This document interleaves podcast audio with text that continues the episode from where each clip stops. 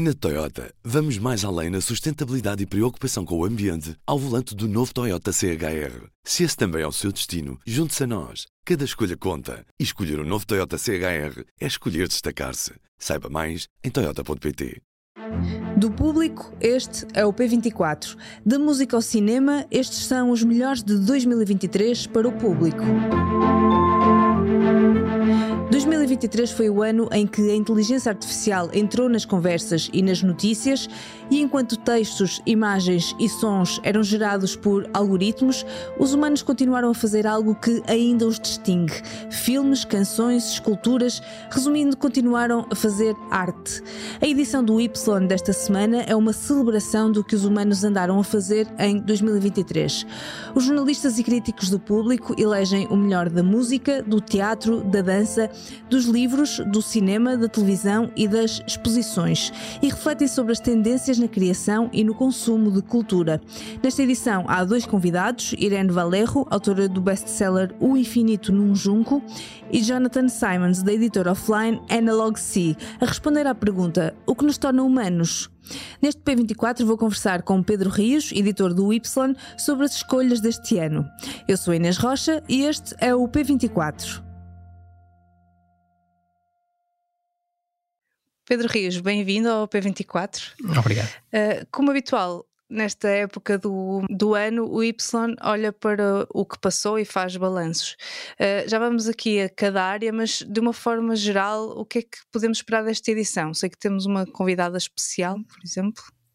Sim, tivemos a ideia de convidar a Irene Valera, uma escritora e filóloga espanhola, para nos falar sobre inteligência artificial porque foi o tema que marcou, ou um dos temas que marcou o ano, muito especial na cultura, porque ao falar-se de inteligência artificial fala-se sobre se as máquinas são capazes de criar, o que é que é isso de criar, se é um atributo especialmente humano, e que convidamos a Irene Valerro porque ela é uma grande defensora das humanidades, da literatura, claro, mas das artes em geral, uh, da filosofia, do papel do, do humano e falamos com ela sobre a inteligência artificial e também um pouco sobre este exercício de fazer listas, que é um exercício que, como ela nos diz, remonta à antiguidade clássica e provavelmente até poderá vir antes disso.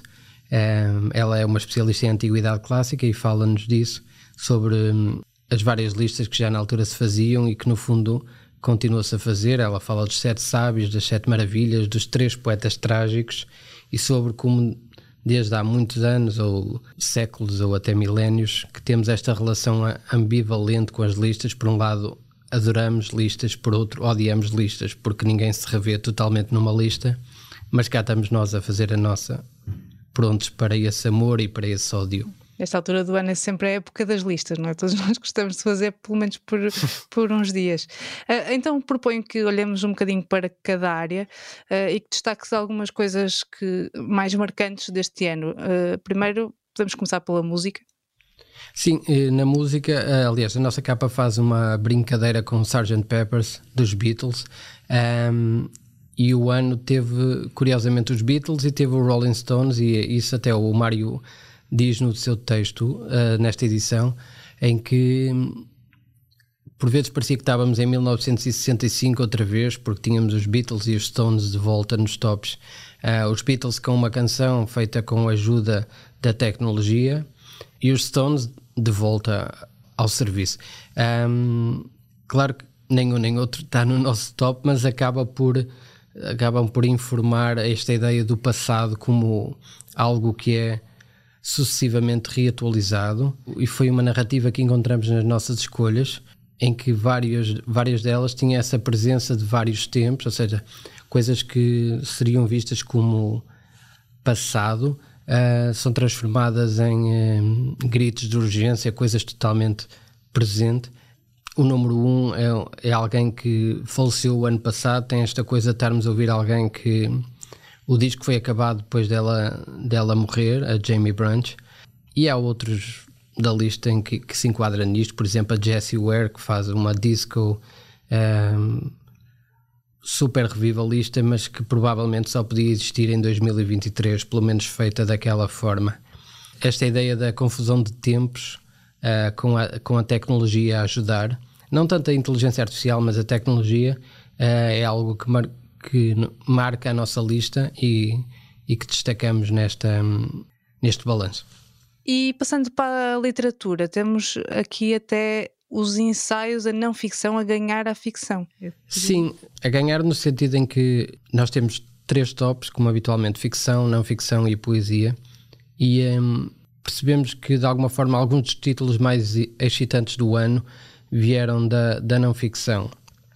Destacamos, claro, o número 1, um, O Mundo Livre, do americano Lois Manand, que, que já destacamos uh, abundantemente no Y, uh, até recentemente, um, que é, acaba de ser uma história cultural do século XXI, partindo da Guerra Fria e dessa ideia de mundo livre, liderado pelos Estados Unidos, e de como isso gerou alguma alguma da melhor arte do século XXI, do século XXI, do século XX, por exemplo, John Cage, uh, portanto, arte verdadeiramente radical, uh, que mas também coisas como o Elvis Presley, mais populares, um ambiente de liberdade que se manifestou na cultura do século XX. E isso é um livro marcante deste ano, um livro com mais de mil páginas e que resulta de 10 anos de investigação do Lois Manand, que foi alguém que entrevistamos recentemente no Y. Se calhar da, da não ficção destacaria este, há obviamente outros, José Gil, logo a seguir, Um Dia na Vida da Abed Salama, de Nathan Troll, até com esta com o conflito israelo-palestiniano como pano de fundo, um livro marcante do ano.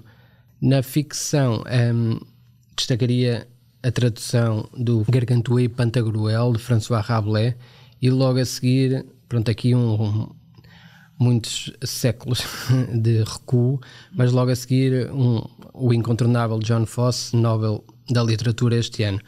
Se calhar, na, mais do que ficção, poesia ou não ficção, sublinhamos a importância da tradução, é um exercício ainda 100% humano, pelo menos a tradução bem feita, a tradução que faz sentido, e destacamos o trabalho de Manuel de Freitas como tradutor de Rabelais e também como poeta, autor do segundo livro da nossa lista de poesia. No cinema e na, televisão tivemos um ano marcado por greves, muitos projetos parados, mas ainda assim, uh, do que saiu este ano, o que é que destacarias de mais importante? Este ano, as nossas listas de televisão e cinema são Uh, têm uma particularidade, pelo menos em contraste. No, no, cinema encontramos muitos filmes com anos ou até décadas. Portanto, não são filmes necessariamente de 2023. O que é que quisemos fazer? Isto reflete a mudanças na distribuição cinematográfica em Portugal é como se não houvesse filmes no meio, ou pelo menos filmes que, que nós achemos que, que justifiquem uma presença numa lista de melhores do ano, naturalmente. Então, de repente, o, o que é antigo património é de repente um território de novidades. É isso que é destacado pelo Luís Miguel Oliveira e pelo Vasco e pelo Jorge Mourinho, pelo Vasco Câmara e pelo Jorge Mourinho neste, neste uh, dossiê.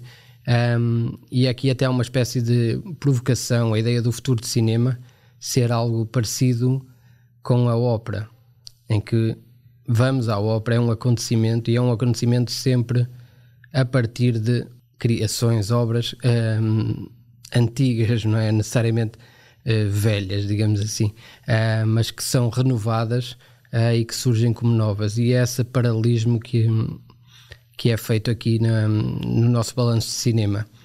Já a televisão, falamos de séries 100% contemporâneas e as bem populares Succession um, e The Bear, mas também outras, se calhar menos conhecidas, como Dead Ringers ou Reservation Dogs. Quer dizer, não são propriamente pouco conhecidas, mas menos conhecidas do que Succession serão. E aqui na, na televisão, o, o que destacamos é como várias destas séries confundem categorias, não sabendo nós se são dramas, se são comédias e também, no fundo, perguntamos se é que isso importa hoje em dia, se é que alguma vez importou.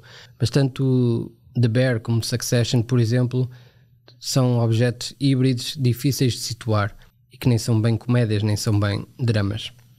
Uhum. E para terminar, uh, tanto nas exposições como no teatro e na dança, uh, é um ano muito marcado por mensagens políticas, por uma componente política. Sim, talvez mais no teatro e na dança, como tem sido hábito, porque são artes que exploram ou têm explorado eh, em grande medida as grandes questões ou grandes questões do nosso tempo, nomeadamente questões de identidade, racismo, colonialismo e outro tipo de identidades. Isso está muito presente nesses dois tops. Aqui um, um paralelismo possível é com o primeiro lugar da lista das exposições, que é um, da Carla Filipe, a exposição antológica que ela fez em Serralves, com trabalhos de duas décadas, uma exposição com um forte sentido político, de provocação, mas um, de um certo. explora muito também a precariedade do artista e tanto ela como a geração dela e outras gerações. É também uma exposição sobre, de alguma forma, sobre o país, a partir dessa perspectiva de um artista das margens. E é uma exposição que mereceu o consenso dos nossos críticos de, de artes, como sendo a melhor exposição do, do ano. E tem esse lado político Outras escolhas não terão tanto, à, à pele pelo menos, não terão tanto essa presença, mas, por exemplo, se calhar também, porque não, ainda falando em política, num sentido alargado, porque não falar da exposição da, da Sandra Rocha, da Calma Fez Chovento, que é uma exposição sobre o mundo natural e sobre o lugar do, do homem uh, nesse, nesse mundo natural, que, obviamente, tendo em conta a crise climática que, que atravessamos, adquirir particular uh, urgência. Certo. Temos aqui muitas listas para analisar e para rever do ano. Pedro Rios, muito obrigada. Obrigado, Inês. Pedro Rios, editor do Y. Pode ler todas as sugestões dos jornalistas e críticos do público sobre os melhores do ano na edição desta sexta-feira do Y. Esta sexta-feira há também um novo episódio de Diplomatas e também já tem disponível o último episódio da temporada de Como Assim. Desta vez mergulhamos no fenómeno Taylor Swift para perceber como a cantora atingiu níveis de popularidade estratosféricos este ano. É tudo por hoje. Este episódio foi editado por mim, Inês Rocha. A música é da Ana Marcos Maia. Tenham um bom dia e bom fim de semana.